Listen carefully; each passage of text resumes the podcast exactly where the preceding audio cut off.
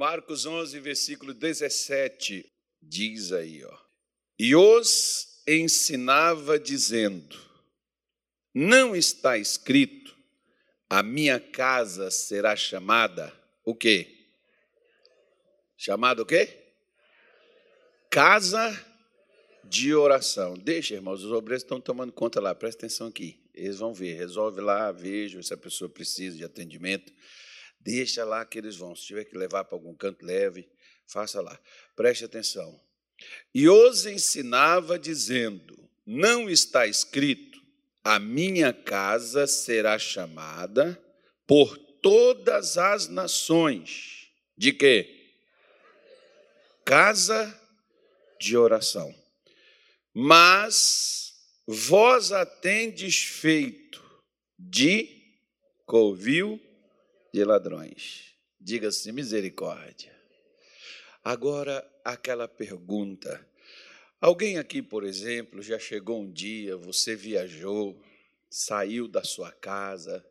Presta atenção aqui, gente. Deixe que os nossos obreiros são ó, tops e sabem resolver o negócio. Olha para cá. Veja bem.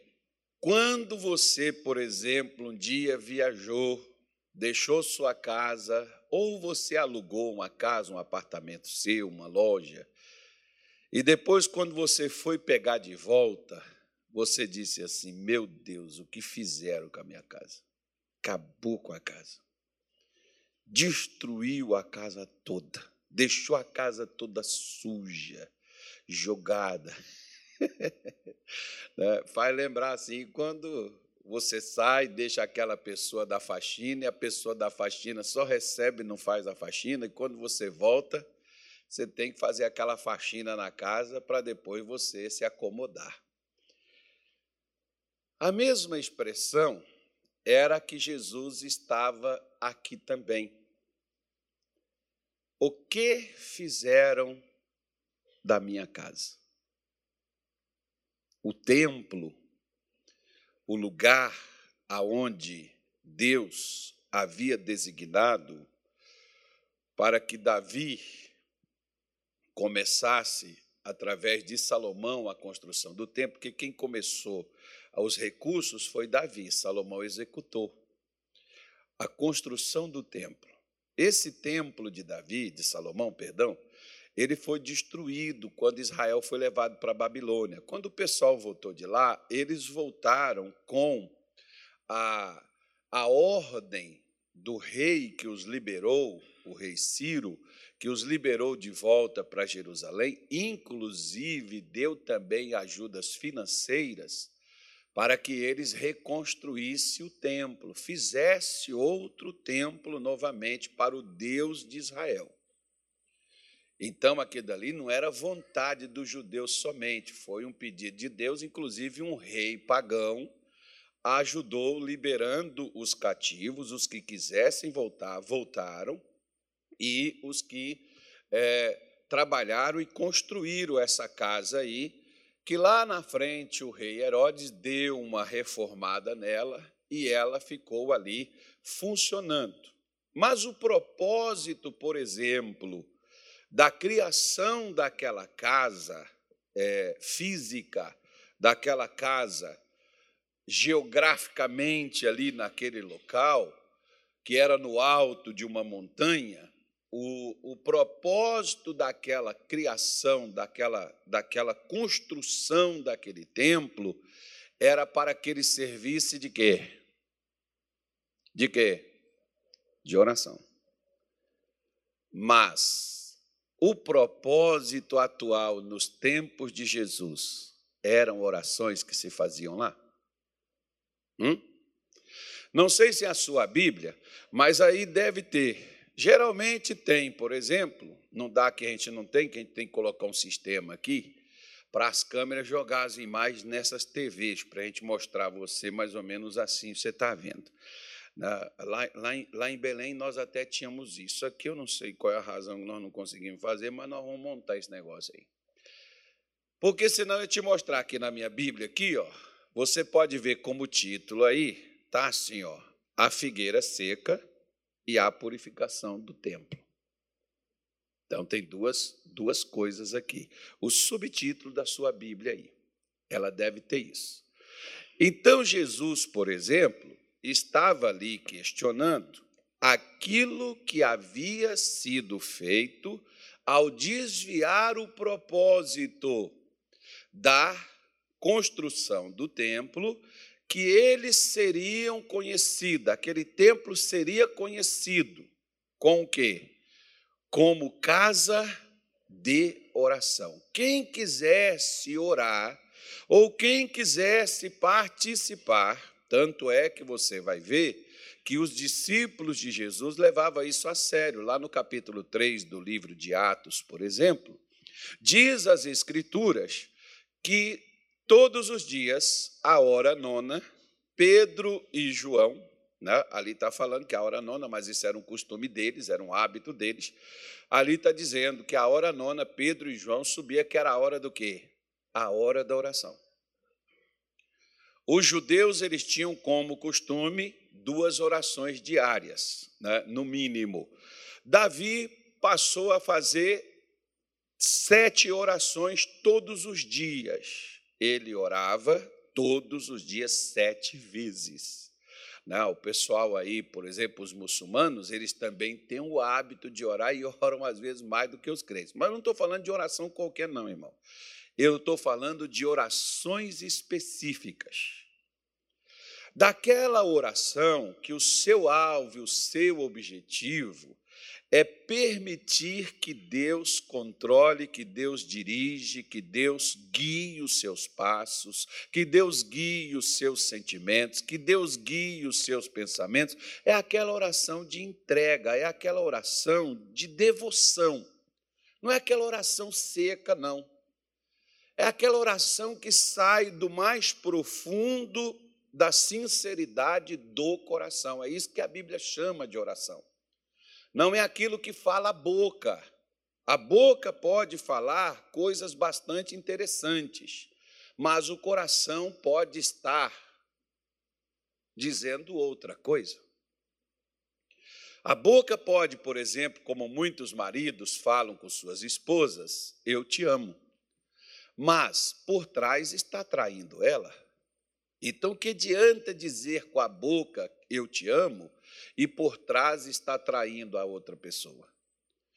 Que que adianta, por exemplo, nós falamos assim: "Ah, Jesus, eu te amo, o Senhor é maravilhoso, o Senhor é lindo".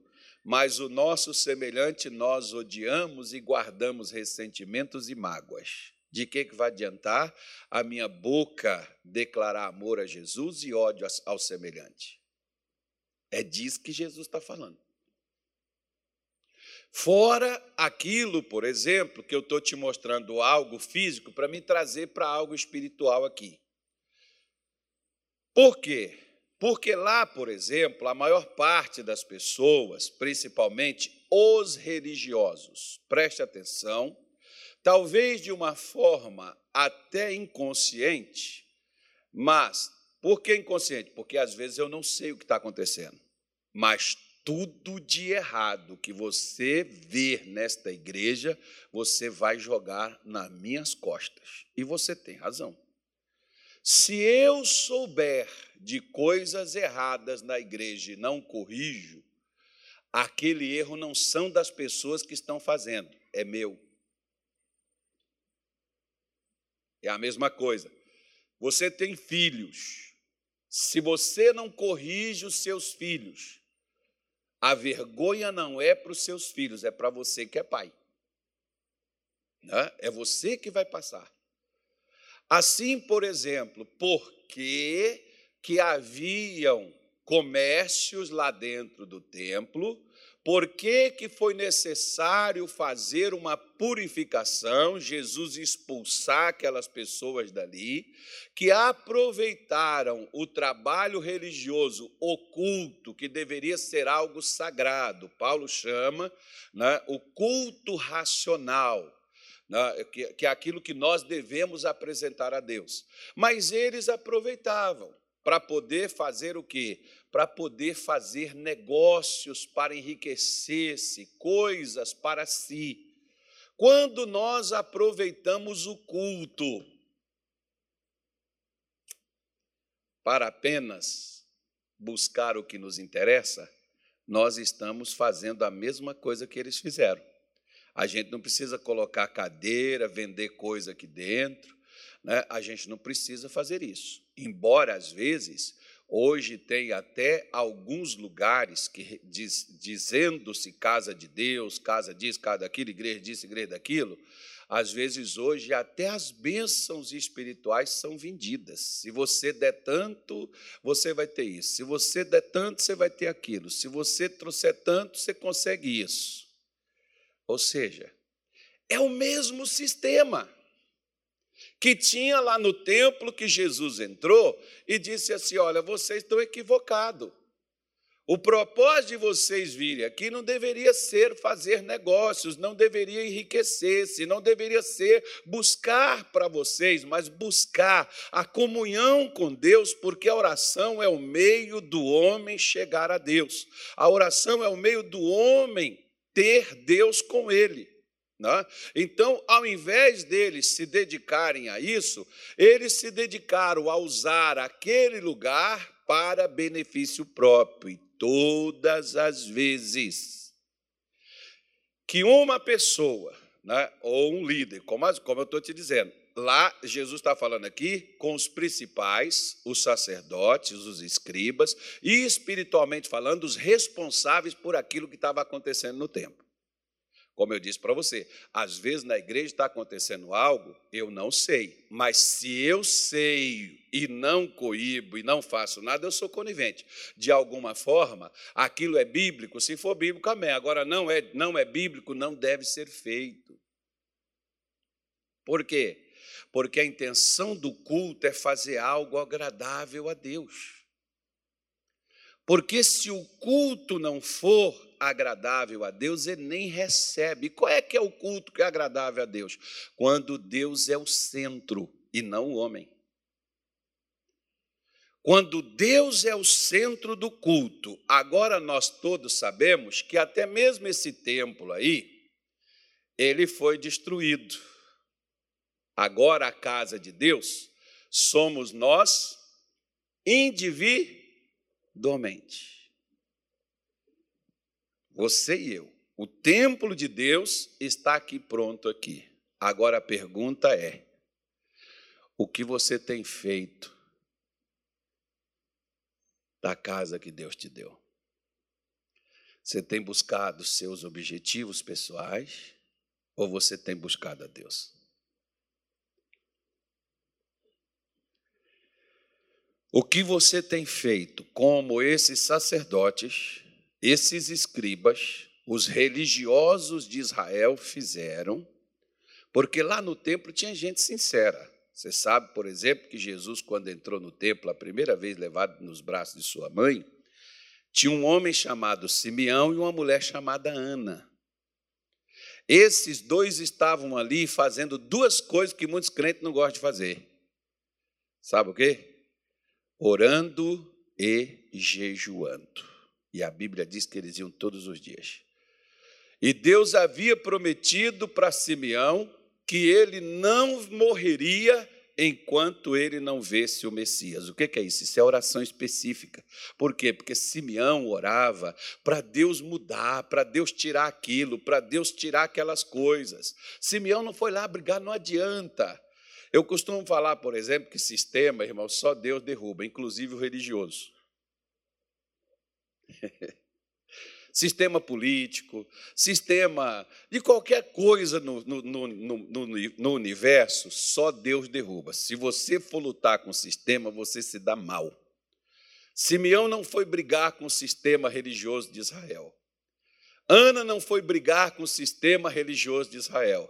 Eles foram no mundo espiritual aonde você vence, e você vence por meio da oração. A oração é algo tão forte que Deus vê, que Deus ouve e que Deus conhece. Foi assim que fez Deus descer para libertar o povo de Israel lá no Egito, reclamar das, das, da, do trabalho, reclamar das surras, reclamar das injustiças não fez com que mudasse sua condição, mas orar fez Deus descer do céu para livrá-los. Se você tem reclamado da vida, mas você não tem orado, você está indo para o lado errado. Você não vai conseguir se chatear, brigar com Deus e o mundo, brigar com as pessoas, discutir com os outros. Você pode fazer? Você pode fazer. Você tem direito? Tudo bem. Mas você quer resolver ou você só quer brigar? Não, eu quero resolver. Então, se você quer resolver, aprenda do lado que funcione, porque Jesus disse, por exemplo, que o principal propósito que ele nos criou é para ter comunhão conosco. E o único meio de ter comunhão conosco é a oração. Você lembra que todos os dias, ao findar do dia, para nós brasileiros, a imaginação é ao pôr do sol. Não é assim? O dia está acabando, o sol está se pondo. Todos os dias, o que, que a Bíblia diz que Deus fazia? Ele descia do céu para estar com quem? Com Adão. Até um dia Deus chega lá e cadê Adão? Estava escondendo, né? É assim que nós fazemos quando nós deixamos de orar. Nós estamos escondendo de Deus. Embora a gente não vai conseguir, porque Ele sabe onde nós estamos. Eu tinha, por exemplo, vergonha quando eu cheguei na igreja, eu tinha vergonha de falar como que eu sentia como que eu estava, eu tinha vergonha de falar, porque eu achava que se eu não falasse, nem Deus ficaria sabendo. E Deus sabia de tudo como eu me sentia. Deus, Deus me via do jeitinho que eu era. Da mesma forma, na igreja, nós podemos ser assim, digamos, bonitinhos, e as pessoas nos admirarem, e as pessoas nos elogiarem, como o Evangelho de João, no capítulo 5, o Senhor Jesus disse assim: Aquele que é levado diante dos homens é abominação diante de Deus. Por quê? Porque quando você não sabe da minha vida, você pode me elogiar, você pode me exaltar, você pode me pôr lá no pedestal. Mas Deus que me conhece olha e diz assim: se ele soubesse o que eu sei dele. Por quê? Porque Deus não vê aparência, Deus vê o coração. Ele não vê o que eu mostro. O que eu mostro para você é para que você me aceite. Né? Quando a pessoa, por exemplo, é falsa, ela quer mostrar a forma para ser aceito. Às vezes ela não quer nem dizer a verdade, ela não quer nem falar a verdade, ela quer ser aceita admirada, ela quer ser ali, muitas vezes, até uma referência no meio das pessoas, aquela coisa toda. Mas quando eu sou verdadeiro, você não vai ver, por exemplo, na minha vida, somente coisas certas. Por quê? Porque sendo verdadeiro, eu vou mostrar que eu tenho falhas, que eu tenho erros. E esses erros não é para mim dizer e chegar e falar assim, mas eu sou assim. Quando eu vim para Jesus, eu já era assim. Então, meu querido, está na hora de começar a orar para Deus limpar esse templo aí. Está na hora de começar a pedir Jesus para poder entrar no templo que sou eu e tirar a vaidade, tirar o orgulho, tirar os ressentimentos, as revoltas, as indignações, as chateações, as falsidades, as murmurações. Está na hora então da gente pedir Ele, Senhor, entra no teu templo e limpa. Coloca para fora o que eu pus para dentro. Eu roubei o lugar que era seu, porque hoje, o que, que está dentro do nosso coração? O que está dentro dos nossos sentimentos? Paulo diz, por exemplo, em Filipenses 2,5, me parece, que eu devo ter o mesmo sentimento que houve em Cristo Jesus. Eu sinto do jeito que Jesus sentiu? Não, muitas vezes Jesus sentiu raiva, irmão. Jesus sentiu ódio? Não. Por quê? Porque ele não tem isso. E por que então nós sentimos? Por que então nós temos? Por, ah, mas é que eu sou humano. Ora, mas nós não somos de Jesus e a casa não é dele? E se a casa é dele, digamos o seguinte: minha casa, minha casa, não é minha vida, não. Minha casa, minhas regras. Se a casa é dele, a casa tem que estar na cor que ele quer, no piso que ele quer, com o telhado que ele quer. Pode ser feio, pode ser horrível para você, mas não é sua casa. A casa é do outro. A casa é dele, ele faz a casa do jeito que ele quiser.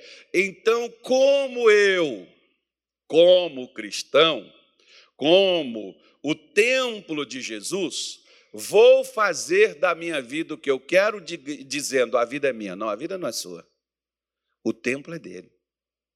Agora você pode fazer como os sacerdotes, os religiosos fizeram: fazer do lugar de Deus, você roubar o lugar que deveria estar Deus, você colocar outra coisa no lugar.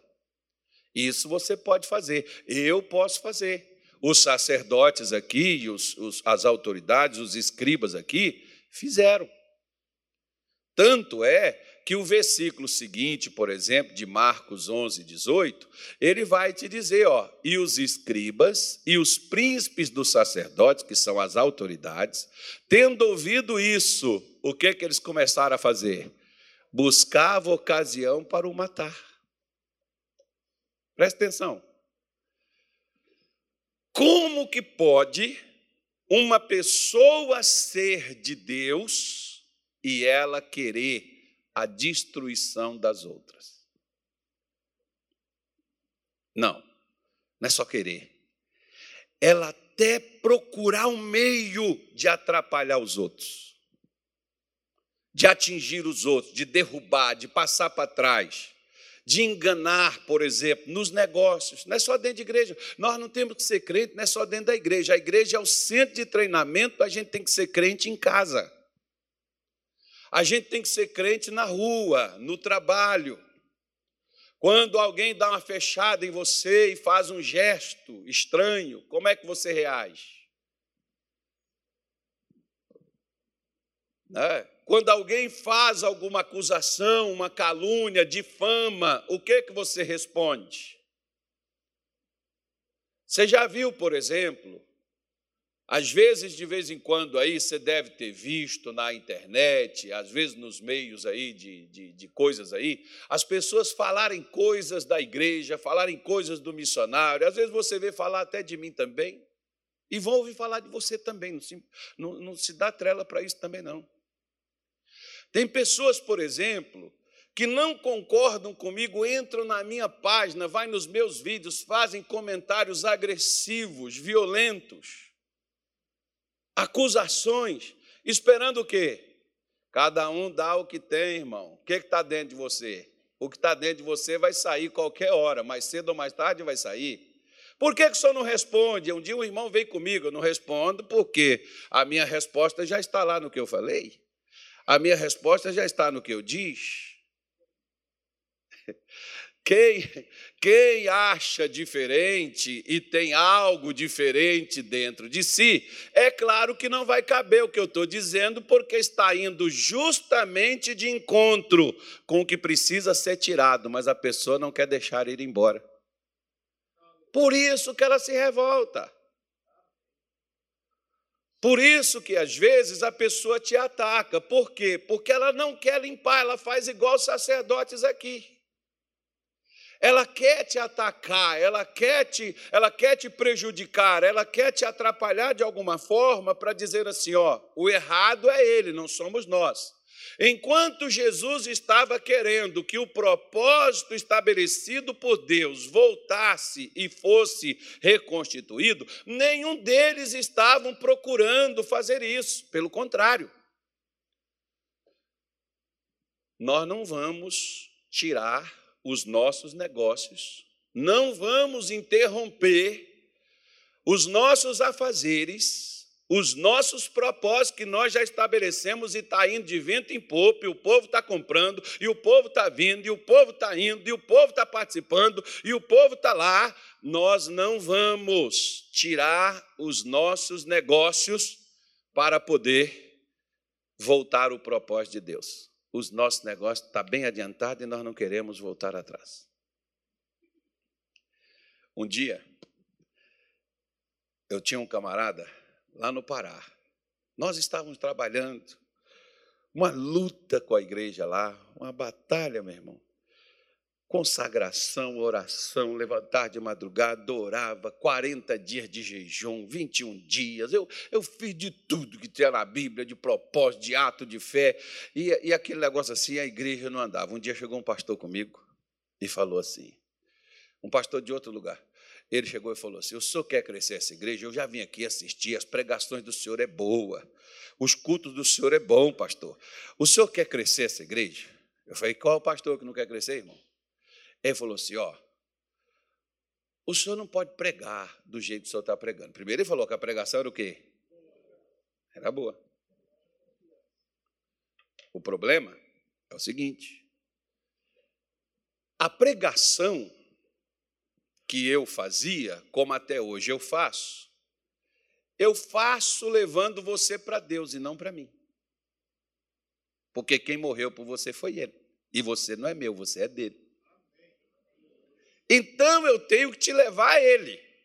Só que para eu te levar a Ele, o caminho é estreito e a porta também. E nesse caminho estreito as pessoas não querem passar. Porque para passar no caminho estreito tem que tirar as cargas. E eu não quero tirar. Ele foi e falou assim: o senhor tem que parar de cobrar o povo compromisso, de cobrar o povo a, a verdade assim, porque a pregação do senhor está certíssima. Mas, pastor, as pessoas não vêm. Eu falei: não vêm as que querem continuar perdidas, mas as que querem salvação virá. Eu não estou preocupado de encher a igreja, eu estou querendo encher o céu. Eu não estou preocupado com a igreja cheia, irmão. É claro que a gente quer que a igreja encha, mas eu estou preocupado de encher as pessoas com Deus. Se eu não encher elas com Deus, não adianta elas estarem na igreja vazia. A igreja cheia, mas vazia. O templo aqui estava cheio, mas vazio, porque era um lugar de ladrão. Se era ladrão, ainda que Deus colocasse, os ladrões roubavam. Os ladrões tiravam. Por isso que Jesus disse, por exemplo, para a gente não ajuntar tesouro na terra, onde a traça e a ferrugem consome, mas ajuntar tesouro no céu. O que, é que Jesus está falando disso aqui? Ele está contra prosperidade, bens e coisas? Não, tanto é que ele nos dá. Mas quando você prioriza o céu, quando você põe como alvo, primeiro lugar, o reino de Deus, as outras coisas serão tiradas? Não? Então ele está falando, ó, se colocar eu em primeiro, as outras coisas vêm tudo como consequência de eu estar em primeiro. Por isso esse irmão me deu até a pregação. E ó, sou prega sim, porque lá na minha igreja eu prego, a igreja está lotada, a igreja dele. E o povo está lá, pastor, a igreja está cheia. Eu fui e falei assim: tá bom, irmão. Eu faço isso daí. E quando eu estiver diante de Deus, ele foi e falou assim: aí o problema é seu.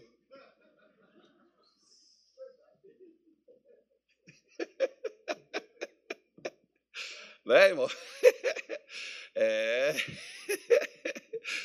O que, que você está fazendo com a casa de Deus, irmão? Porque Jesus disse assim: a minha casa será reconhecida pelas nações como casa de você é um crente que ora?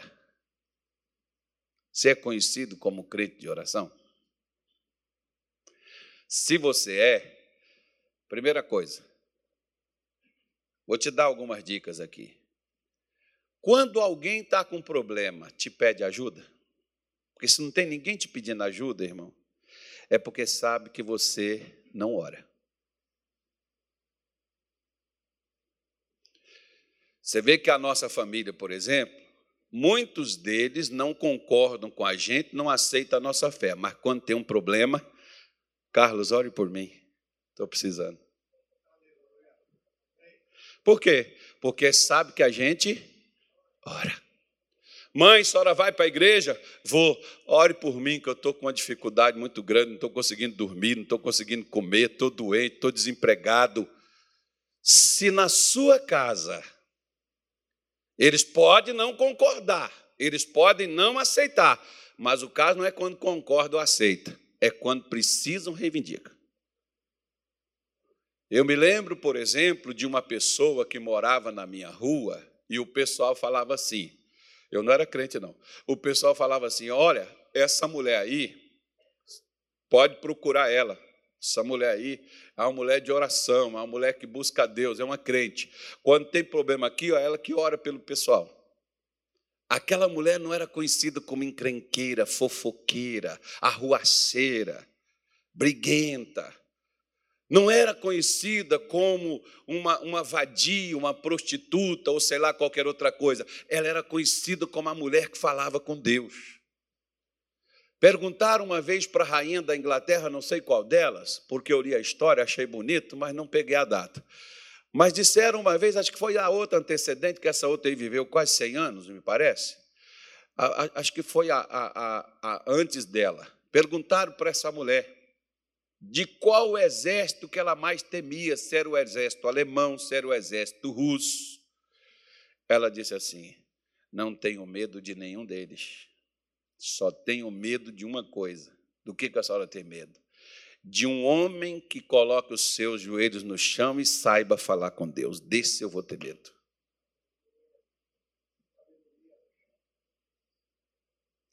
Por quê? Porque uma pessoa só, ela pode mover o universo inteiro. Através de quê? Através da oração. Só que isso hoje, principalmente, soa estranho, né, irmão? Principalmente para muitos crentes. Eles não dedicam as suas vidas, por exemplo, a orar, porque muitas vezes eles não oram orações específicas. Eles fazem aquelas orações genéricas, qualquer coisa. Não. Faça como aquela mulher, por exemplo, de Lucas 18, quando Jesus disse assim: aquela mulher, ela chega no juiz e pede para ele: seu juiz, faça-me justiça. O que é que ela queria? Justiça. Por que, que, na maioria das vezes, Deus não responde às nossas orações? Primeiro, que ele não tem o hábito de orar. Segundo, e tanto é que Lucas 18, coloca aí para mim, ô Lucas, o seu xará. Lucas 18, 1, por favor. Lucas 18, Jesus começa dizendo assim, ó, contou-lhes também uma parábola sobre o sobre o quê? O dever. Dever Dever é obrigação, é comprometimento, é compromisso. De quê? Orar sempre e nunca desfalecer. Tem pessoas que às vezes fizeram um propósito, sabe de quê? É legal.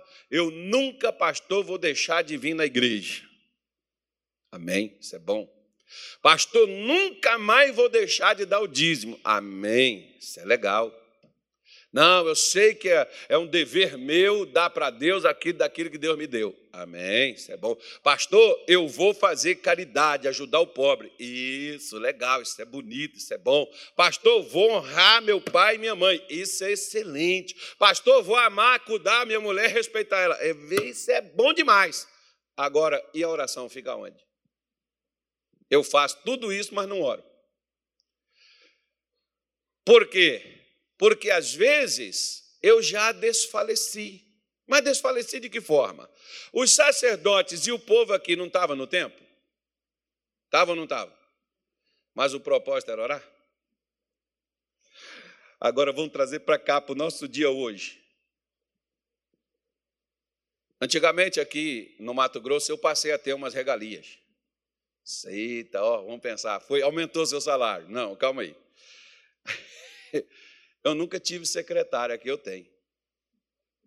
Então, aqui, quando você liga para cá, quem te atende é a secretária, não sou eu. Depois de 20, quantos anos, gente?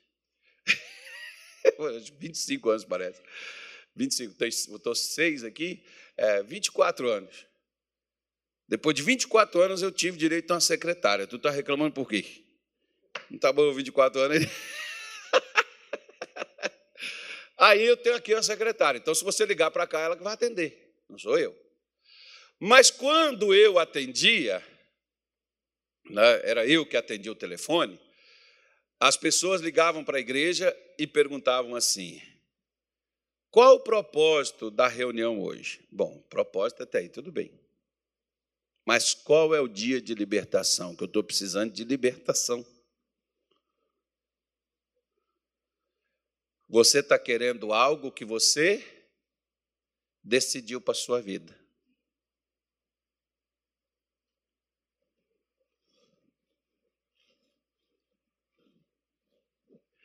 Qual o dia da prosperidade? Então eu estou querendo vir no culto e a minha oração é apenas para beneficiar a mim. Quando você faz isso, o que, que você está fazendo? Ladrão. Você está roubando o lugar que é de Deus, você está pondo o que você quer. Você está roubando o espaço que é de Deus e está colocando outra coisa. Que é isso, pastor? Mas a vida é minha. Eu sei, mas foi ele que te fez. E ele não te fez para você, ele te fez para ele. Eu estou fazendo a mesma. Não, mas é que eu quero, é, eu quero algo assim, sabe? É, daquilo da minha necessidade. Eu venho no culto porque eu quero a casa, eu quero casar, eu quero filhos, eu quero isso. Deus pode te dar todas essas coisas, mas primeiro é necessário que você o tenha, para depois você ter as outras coisas. Até no caso, por exemplo, de vir, de orar, seja em casa, seja na igreja, por algo, a primeira coisa deveria ser, sabe qual? Sabe qual é? A oração que eu devo fazer? Sabe por onde eu devo começar a orar? Eu gosto demais desse capítulo, mas eu não vou falar dele todo agora. Depois, se você quiser, você procura. Mas Atos capítulo 9, pega aí na tua Bíblia. Atos 9. Gosto demais desse capítulo 9 de Atos.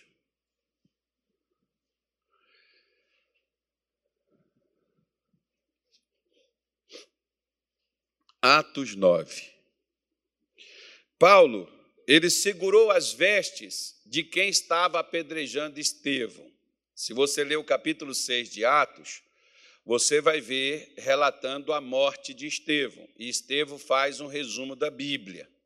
Se você quiser um resumo da Bíblia até Jesus, Atos capítulo 6, Estevão, antes de morrer, sendo apedrejado, levando pedrada, mas vendo o céu aberto, Estevão estava fazendo um resumo do início até onde ele viveu, um resumo das Escrituras Sagradas. É o resumo. Paulo segurou as vestes de quem estava apedrejando Estevão. Paulo tinha carta das autoridades para perseguir, prender e levar os cristãos que haviam espalhado para outros locais. Paulo tinha cartas para poder fazer isso. Né? Ele tinha essas coisas aí, irmãos. Ele foi, inclusive para uma cidade chamada Damasco. Ele vai para lá. E ao chegar no caminho, ele tem um encontro com Jesus e ele cai ao chão, a Bíblia não diz que ele estava nem cavalo, nem camelo, mas diz que ele caiu. Talvez ele estava indo caminhando, não sei. Não tenho a parte histórica para mim comprovar você. A gente sugere que ele estava num cavalo, mas a Bíblia não diz que ele estava no cavalo. Paulo caiu do cavalo. Não, a Bíblia não diz isso, não. Diz que ele caindo em terra, e não diz de onde caiu. Né? Então, como naquele tempo o meio de transporte era jegue, jumento, burro, cavalo e camelo, Pode ser que ele caiu de um desses animais. Ou pode ser que até mesmo quantas pessoas, me parece, por exemplo, a pessoa ali que esbarrou na porta caiu, né? a pessoa caiu. Ela caiu de alguma coisa? Não, ela estava em pé e ela caiu. Então o que, que ocorre? Se você e eu, por exemplo, estivermos andando, tropeçarmos, nós caímos. E o caso caiu. Caiu de onde? Não, ele estava caminhando, caiu. Pois é. Então ele podia estar até caminhando mesmo. A Bíblia não fala do quê? Só estou falando porque de vez em quando o pessoal diz assim: Paulo caiu do cavalo. O texto não diz. Pode ser que estava no cavalo? Pode ser. Pode ser que ele estava só andando mesmo. Mas não vem ao caso, isso aqui não tem problema nenhum. O, o, o que importa é que ele caiu e precisa ser levantado. Né? Quem caiu precisa ser levantado, precisa ser ajudado. E quando Paulo caiu, ele ouviu uma voz do céu que dizia assim para ele: Saulo, Saulo, Saulo, por que me persegues? E ele disse: Quem é, Senhor? Ele sabia que era alguém superior a ele. E ele disse: Eu sou Jesus, a quem tu persegues. Bom, Paulo estava perseguindo Jesus? Estava? Estava? Literalmente não. Mas a igreja é de quem? Cuidado quando você perseguir pessoas, ela tem um dono. E você vai ter problema com o dono dela. Cuidado. Persegue não. Principalmente se o dono for Jesus, irmão. Então você vai ter um problema com Jesus. Olha aí o problemão de Paulo. E Jesus ainda disse para ele assim: ó, dura coisa é para ti recalcitrar contra os aguilhões. Aguilhões é um ferrão, por exemplo, que você põe na ponta de uma vara. O pessoal pega no campo, por exemplo, pega um prego, tira a cabeça dele e passa uma lima e deixa o prego fino. Quando o boi vem, cutuca o boi, porque dói nele, ele vai afastar. Então, o que, que, que Jesus está falando? Paulo, se você bater, quem vai ferir é você vai ser ruim para você. Às vezes, irmão, tem aquela pessoa que ela te persegue, ela te prejudica, e às vezes você fica triste, chora, não lamenta não, e nem, nem, nem resmunga, nem murmura e nem critica. Fica quieto no teu canto, deixa Deus tomar as medidas. Vai ser pior para aquela pessoa deixar Jesus com ela. E não precisa falar, Senhor, toma conta, pega, devolve Deus dez vezes. Não, não faça isso também não, fica calado. A igreja aqui, por exemplo, era perseguida e não falava nada. Porque nós, ela continuava falando de Jesus. Nós que somos crentes, é falando de Jesus sempre, de nós alguma coisa e dos outros nada. Não tem que falar nada da vida dos outros. A gente tem que cuidar da nossa. Quando você falar de você, fala pouca coisa. E quando você for falar, fale muito de Jesus, fale muito de Deus. E dos outros você não deve falar nada nem, e, e nem perseguir ninguém. Não, mas essa pessoa me prejudicou, ela tem que pagar. Bom, você que sabe. Se você deixar Deus resolver a parada, ele vai resolver. Aí o versículo 6, que é onde eu queria te dizer, que é a primeira coisa que a gente tem que fazer ao começar a orar, ele diz assim: E ele tremendo e atônito, estava espantado o camarada, né, irmão? Disse: O que, que ele disse? Hã? Senhor, o que queres? Hã? Que? Faça. Olha para cá.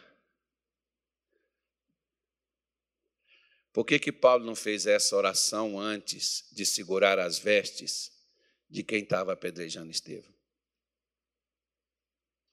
Ele não teria segurado. Você já ajudou a prejudicar alguém? Se você fez isso, é porque você não estava orando. Porque quem não ora só faz besteira. Só fica do lado errado. Quem não ora, irmão, só anda tentando prejudicar os outros para conseguir algo para si. Já que eu não tenho um Deus que luta por mim, eu tenho que lutar eu mesmo, né? Agora, se eu oro, eu tenho um Deus que luta por mim, eu tenho exércitos celestiais, eu tenho anjos ordenados a me guardar, a me proteger, a ministrar, a me ajudar a chegar aonde Deus colocou meus limites. E os limites que Deus colocou para o crente é o céu, é a eternidade, é tudo. Com Ele nós temos tudo.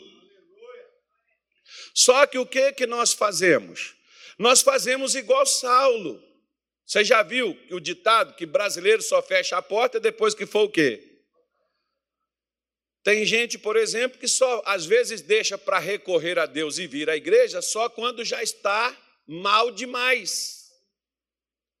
E às vezes não tem mais nem como vir. É como a pessoa que deixa para ir no médico somente quando já não aguenta mais. Aí chega lá para ouvir assim, ó, não tem mais o que fazer. Então, a queda, por exemplo, de Saulo poderia ter sido evitada. Eu tive uma vez um senhor comigo, ele chorava sempre que ele me contava, e ele gostava de falar e contar a situação dele. Ele dizia assim, pastor, se eu tivesse conhecido Jesus cinco anos atrás, eu não teria perdido meu casamento. Se eu tivesse conhecido Jesus cinco anos atrás, eu não teria perdido minha família. E eu creio, sabe por quê, irmão? Porque Jesus não separa, ele une. Jesus não destrói, ele constrói. Jesus não derruba, ele levanta. Jesus não coloca doenças, ele cura. Jesus não te joga fora, pelo contrário, ele te aceita, ele te acolhe, ele te recebe. Só que o que que Paulo fazia? Paulo fazia as coisas do jeito dele. Paulo fazia as coisas da sua maneira, Paulo fazia as coisas de acordo com sua cabeça. Quando nós fazemos as coisas da nossa maneira, o que que Deus tem a ver? Agora, na minha oração, quando eu começar a orar e eu começar a dizer, Senhor, o que queres que eu faça? Tenha cuidado. Sabe por quê? Porque Deus vai te responder. E quando ele te responder, siga a resposta. Você tem coragem? Porque o que você quer que Deus faça, você está pedindo. Mas Deus tem algo que Ele quer que nós façamos primeiro, antes dele fazer o que você quer. Aliás, deixa eu te falar uma coisa. Nessa semana eu estava orando aqui no escritório eu marquei uma consagração com um pastor aqui, específico para um propósito, e eu estava orando, e depois eu estava até em casa comentando com a minha mulher. E às vezes nós gostamos de pedir coisas para Deus, né? Você sabia que às vezes o que Deus te dá é porque você quis e Ele nunca quis te dar aquilo? Quer ver? Vou te contar uma história. Essa história é antiga, eu não me lembro o ano dela, não, mas eu era ainda é, bem jovem. Eu não sou tão velho, eu vou fazer 56 anos agora no final do ano. Então, não estou de. Ainda tenho assim, né, irmão? Dignidade ainda, principalmente que a melhor idade eu estou chegando. Daqui a pouco eu olho para aquelas vagas, ó, daqui a pouco eu ponho meu carro aqui, ó. É, tá chegando aquele tempo, meu filho. Não, não mexe, não, que eu conheço meus direitos. Aí, aí, aí o que, que acontece? Esse camarada, ele trabalhava numa empresa, já estava chegando próximo dele aposentar, e o filho dele ia casar. E o sonho do filho é que eles tivessem um carro. Aí o pai saiu da empresa, pegou o, tempo dele de serviço, de garantia, e comprou um carro. Fundo de garantia comprou um carro. O filho ia casar na outra semana. E naquela semana o filho saiu para fazer a tal da despedida de solteiro. E foi no carro do pai. Você vê que aquele tempo que na cidade não tinha nem radar. E ele, lá na marginal Tietê, ele entrou num poste que cortou o carro no meio, separando ele do amigo, e morreu os dois no lugar. E o pai, desesperado, ele dizia assim: para que, que eu fui comprar esse carro? Se eu não tivesse comprado esse carro, meu filho estaria vivo. Aí você diz assim: foi uma fatalidade, isso aconteceria de qualquer forma. Quem te garante isso? Quem te garante isso? Quem te garante isso que aquilo iria acontecer? Por exemplo, Balaão pediu a Deus para poder ir com os emissários do rei Balaque, porque ele seria bem remunerado. Ele iria ganhar uma ponta boa.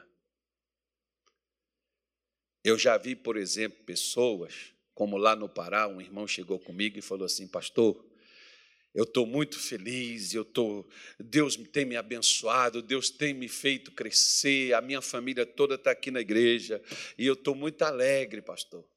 Como Deus é bom. Um dia ele chegou comigo e falou assim: Pastor, surgiu uma proposta para mim muito boa, só que é para o interior. E eu já olhei, e lá não tem nenhuma igreja do nosso ministério. Não é que o nosso ministério é, é melhor do que os outros, não, mas é onde, se Deus te chamou, é o melhor lugar onde você deve estar, irmão. Deus te chamou lá, é onde você deve estar. Agora, é você que está querendo ir para lá, não seja rebelde, não vai não, que não vai dar certo. Aí o que, que aconteceu? Ele, pela proposta boa, ele foi para aquele lugar. Toda a família dele se desviou e o casamento dele acabou. Poxa, por que, que o cara estava lá dentro da igreja e queria mais o quê? ainda pegam uma coisa. Ou seja, são as pessoas que tomam decisões pelas suas vontades e os seus desejos. Pessoas que não se importam com o que Deus quer fazer. Deus tem algo que Ele quer que você faça para Ele, só você vai fazer, e se você não fizer, o mundo vai ficar deficiente do que Ele pôs em você para fazer. Você pode não fazer, é opção sua. Paulo, por exemplo, não queria fazer. Enquanto ele não queria fazer o que Jesus queria, ele estava matando, revoltado, indignado, expressando ódio, respirando violência, com pensamentos de morte, suicídio, sei lá, qualquer outra coisa, que às vezes muita gente está, e às vezes dentro da igreja. Mas por quê? Porque nós somos teimosos, porque nós queremos as coisas do nosso jeito e nunca paramos. Jesus, o que, que o senhor quer que eu faça? Às vezes, Jesus quer que você perdoe alguém que te magoou, que te machucou, que te perseguiu, que tirou até algo seu. Você já parou para você poder pensar e colocar Deus no lugar onde ele deve estar? E não roubar dele o lugar dele? No centro das decisões da sua vida? Você já parou para poder fazer isso? Se não parou, pare, meu irmão. Porque enquanto Paulo não parou, a vida dele não mudou. Porque quando Jesus, quando ele perguntou: O que, que o senhor quer que eu faça? Jesus disse para ele: Levanta-te, entra na cidade e lá te será dito o que te convém fazer. Às vezes Jesus mandou você vir para a igreja. Levanta e vai para a igreja. Levanta, assista essa live. Liga aí, sai procurando alguma coisa e você parou e está assistindo. Foi Deus que colocou. Para quê? Porque aqui você está ouvindo o que você convém fazer. Porque tem coisa que a sua vida vai mudar somente quando você fizer o que Deus quer que você faça.